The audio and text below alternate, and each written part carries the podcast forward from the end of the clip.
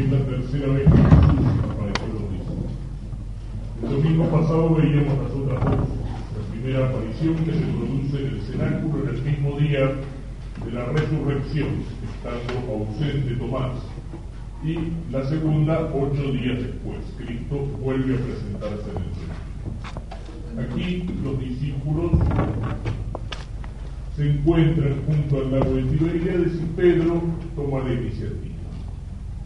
¿Qué estamos haciendo? No podemos estar esperando. Bueno, me voy a pescar. Necesita llenar el viento. Y ahí se produce la aparición de Jesús y hay dos cosas en el Evangelio que es importante resaltar. La primera es la pesca milagrosa y la segunda es el diálogo de Jesús con Pedro. La pesca milagrosa. Ya encontramos anteriormente, durante la vida de Jesús, otra pesca milagrosa que trae San Lucas en su Evangelio. Y pescas hay muchas cosas parecidas, pero hay diferencias también. Porque en todas las acciones de Jesús, en todas las cosas que Jesús hace, Jesús está trayendo también alguna enseñanza. Jesús no solamente enseña con las palabras, sino que enseña con sus hechos, con su conducta. Y entonces, en estas dos pescas milagrosas, hay una imagen, hay un símbolo, hay una alegoría de lo que es la iglesia. La iglesia va a aparecer muchas veces como la barca, la barca de Pedro. Los apóstoles son pescadores de hombres. La iglesia es la barca donde Cristo está presente y que se sacude durante la tormenta en el lago, pero es la que lleva a los hombres a buen puerto. La iglesia es la barca como el arca de Noé, que en medio de la catástrofe universal, la iglesia lleva a los hombres hacia el puerto, hacia el faro, hacia Dios, hacia Cristo. Pero en las dos pescas milagrosas, la primera es una pesca que se refiere a la iglesia aquí, en la tierra, y en esta segunda pesca se refiere a la iglesia en el cielo, es decir, a la iglesia que llega al cielo, a la iglesia de los últimos tiempos, a la iglesia del encuentro con Cristo. Y por eso hay una serie de detalles que son diferentes. En la primera de las pescas, Cristo está adentro de la barca, Jesús que acompaña a su iglesia. Aquí Jesús está en la tierra y los llama de la tierra, les pregunta si quieren pescar. La barca va a marchar hacia el encuentro con Cristo. Enfrente a las olas del mar que se sacuden, que representan la inquietud de este mundo, el correr de la historia, los problemas en los cuales vivimos sumergidos, la tierra firme es la imagen del cielo, donde queremos llegar a través de la tormenta. Y Cristo está allí, y Cristo desde allí nos espera y nos llama. Los apóstoles le dicen, no, no hemos pescado. A lo mejor no lo dicen de muy buena manera, como que he estado toda la noche tratando de pescar y que a la mañana le preguntan, ¿tenéis pescado? Cuando no han pescado nada, el no con el cual le contestan a Cristo es muy seco. Y entonces aquellas palabras que ya les empiezan a sonar, echad las redes a la derecha. Pero en la primera pesca milagrosa no le dice las redes a la derecha, dice echen las redes. Aquí les dice echen las redes a la derecha, que en las parábolas del juicio es el lugar de los justos, es el lugar de los que se salvan. Cuando Cristo dice que separará los corderos a la derecha y los cabritos a la izquierda, los buenos y los malos. Aquí son las que llegan al cielo llevando a los justos. Y la echaron y no tenían fuerza para sacarla por la multitud de peces. En la primera pesca milagrosa, los apóstoles suben los peces a la barca, es decir, meten los hombres dentro de la iglesia, los llaman a la iglesia, los introducen en la iglesia. Y dice el Evangelio, las redes se rompían. Santo Tomás señala aquí con San Agustín que durante la historia de la iglesia, durante la vida de la iglesia, las redes a veces se rompen. Son las herejías que hieren el cuerpo de Cristo, son las herejías que afectan la, la verdad de la fe, son las herejías que crean confusión entre los fieles, que dividen a los fieles y que hacen que muchos se pierdan. Aquí no. A pesar de que las redes están cargadas por la multitud de peces, no se rompen. Y los apóstoles las van a llevar, no cargándolos en la barca, sino que las van a llevar hacia la orilla. Nuevamente, tenemos aquí la imagen de aquellos que se salvan, de los justos. Las redes son echadas a la derecha, no se rompen y son llevadas hacia la orilla, es decir, hacia el cielo, hacia el encuentro con Cristo. Hay como una selección. Aquí en, la primera pesca, todos los pescados, grandes y chicos, todos son metidos adentro de la barca. Y es lo que pasa aquí en la tierra. Dentro de la iglesia caben buenos y malos, caben justos y pecadores. Hay muchos que son llamados, que están adentro de la iglesia, pero están con su cuerpo, no están con su alma. Figuran a lo mejor incluso como católicos, pero no viven como cristianos, como católicos, como hijos de Dios.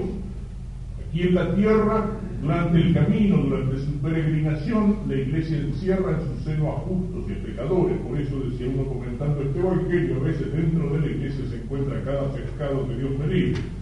Pero aquí no, se refiere a los justos. Y entonces, al producirse el milagro, Pedro reconoce a Cristo. Y la reacción de Pedro es En la primera pesca milagrosa, cuando Pedro ve el milagro, Jesús de qué manera les hablaba más claramente a esos hombres, cómo podían entender mejor. A lo mejor hay otros milagros más grandes de Cristo.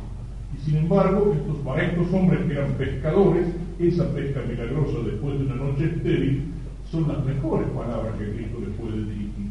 En la primera pesca, San Pedro se tira a los pies de Cristo, Señor, apártate de mí porque soy un pecador. En cambio, aquí se lanza al encuentro con Cristo. Estaba en la barca. Dice en una mala traducción, a veces nos llama un poco la atención, hay dos cosas que parecen un poquito disparates. Dice, Pedro estaba desnudo. No queda muy bien príncipe de los apóstoles pescando desnudo arriba de la barca. Y entonces cuando ve a Cristo para tirarse al agua, ¿qué, dice? Se ató la túnica. ¿Ustedes se imaginan a alguien nadando con una túnica? Es lo mismo que si yo me tirara al agua con todos estos ornamentos. ¿eh? Por más que supiera nadar bien, me voy al fondo. O sea, nos indica el padre Castellani sobre el texto griego que no es que estuviera desnudo, tenía una ropa mínima, podríamos decir ahora como un pantaloncito de fútbol, como un pantaloncito de deporte. Y entonces, lo que dice el Evangelio no es se ata la túnica, sino se lo ciñó. Para lanzarse al agua, se ciñe, se ajusta aquella ropa mínima que tiene y se lanza al encuentro con Cristo. Ha reconocido al Señor, entonces con ese corazón grande que tiene Pedro, capaz de hacer muchas macanas y capaz de llegar a Cristo también, ¿eh? es el primero que reacciona. Como es el primero que dijo, tú eres el Cristo, el Hijo de Dios vivo, es el Señor y se lanza al encuentro con el Señor. Llegan a la orilla arrastrando los peces y Cristo está allí esperándolos y ya hay un pez sobre las brasas y un poco de pan. Cristo siempre mostró el cielo como un banquete, como un banquete de boda, como una fiesta donde los hombres vamos a compartir con Cristo. Y aquí a lo mejor el banquete no es una cosa inmensa, un pescado a la parrilla, un poquito de pan, pero sí la alegría inmensa de los apóstoles es que van a compartir ese banquete con Cristo resucitado. La presencia del Señor, eso es lo que nos va a alegrar en el banquete del cielo. La presencia del Señor resucitado. Y es una de las pruebas de que la resurrección de Cristo no es solamente un simbolismo, un mito, una alegoría, una convicción interior de los apóstoles. Cristo resucita realmente y los apóstoles pueden decir después en su predicación, nosotros lo hemos tocado, no es un fantasma. Nosotros hemos comido y hemos bebido con él. Es el cuerpo real y verdadero de Cristo que ha vuelto a la vida, el mismo cuerpo que se fue formando en las entrañas de María Santísima, el mismo cuerpo que padeció en la cruz, transformado maravillosamente, pero el mismo cuerpo no es un fantasma, no es una ilusión. Que Cristo resucitó no quiere decir que vive en la memoria de sus fieles, en el recuerdo de los suyos. Que Cristo resucitó no quiere decir la convicción subjetiva de la iglesia de que Cristo está vivo. La resurrección de Cristo es verdadera, real, y Cristo en esa resurrección vence a la muerte y al demonio, y los apóstoles ven a Cristo realmente resucitado. Y entonces allí comen con Cristo, y hay un último detalle pequeño. que es que los peces eran 153. ¿Qué significa este número? Todo el Evangelio tiene algún significado. San Agustín trató de hacer una serie de interpretaciones matemáticas, diciendo que en este número, ahora no me acuerdo bien cómo venía la mano, se encontraban los diez mandamientos y los siete sacramentos, es decir, el Antiguo y el Nuevo Testamento.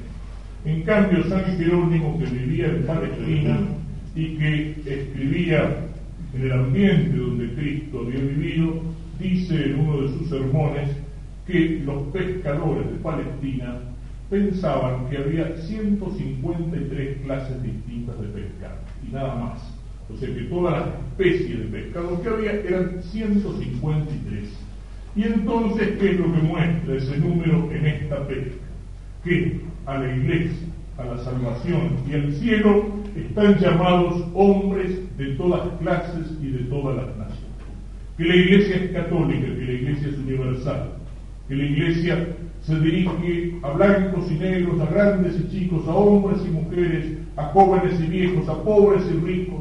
Todos estamos llamados a la santidad, todos estamos llamados a la iglesia, todos estamos llamados al encuentro con Cristo al final de nuestra es el simbolismo entonces de esta pesca milagrosa, que no es simbólica, sino real, pero a través de la cual Cristo nos quiere enseñar y nos quiere mostrar a la iglesia llegando al final de la historia, luego de las tormentas y de las dificultades de esta vida, luego de los aparentes fracasos de la esterilidad de la pesca nocturna, no por la fuerza de los hombres, porque los apóstoles con su fuerza y su habilidad de pescadores no pescan nada, pero pescan con la orden de Cristo. Nosotros por nuestra sola fuerza no podemos nada, pero por la gracia de Cristo un día podemos llegar a donde Él nos espera, en el cielo, para que con Cristo resucitado, nosotros resucitados seamos felices. Y después de comer ese diálogo con Pedro, señalemos solamente una cosa, qué enorme delicadeza y firmeza se juntan en Cristo. Cristo le pregunta a Pedro tres veces, Pedro, ¿me amas? Y en esa triple pregunta, el Señor le está recordando a Pedro que él lo negó tres veces, es decir, que tres veces lo traicionó. Y se lo recuerda con una enorme delicadeza, porque con las mismas palabras le está diciendo que lo perdona. Y Pedro se dio cuenta, se entristeció de que le preguntara por tres veces, porque tres habían sido las negaciones de Pedro. No lo conozco, este hombre no tengo nada que ver con él. Y Cristo le da la oportunidad de reparar esos tres pecados, esas tres negaciones, esas tres cobardías, diciéndole tres veces, sí Señor, yo te quiero. Y no solamente lo perdona, el Señor nos perdona. El Señor nos perdona, el Señor siempre perdona. No solamente lo perdona, sino que aparte de eso lo confirma en aquel cargo, en aquella misión que le había prometido. Le había dicho una vez cuando le cambió el nombre, tú eres Pedro y sobre esta piedra edificaré mi iglesia. Le había dado la misión de ser piedra, cimiento, fundamento sobre la cual se iba a edificar la unidad, la firmeza, la fortaleza de la iglesia de Cristo. Ahora lo confirma en esa misión, diciéndole, apacienta mis corderos, apacienta mis ovejas. Cristo, el que es el buen pastor, le encarga a Pedro y en Pedro a sus sucesores, los sumos pontífices, al Papa, apacentar el rebaño, el rebaño que no le pertenece, es de Cristo. Cristo, como lo veremos el domingo que viene, es el buen pastor, pero el rebaño que pertenece a Cristo es apacentado aquí en la tierra por el que es el vicario de Cristo, el representante de Cristo, el Papa, al que Santa Catalina de Siena llamaba el dulce Cristo en la tierra y que cumple entre los hombres, en medio de este mundo, la misión de llevar el rebaño hacia Cristo. ¿Y cuál es el camino para Cristo? Las últimas palabras. Cuando era joven decía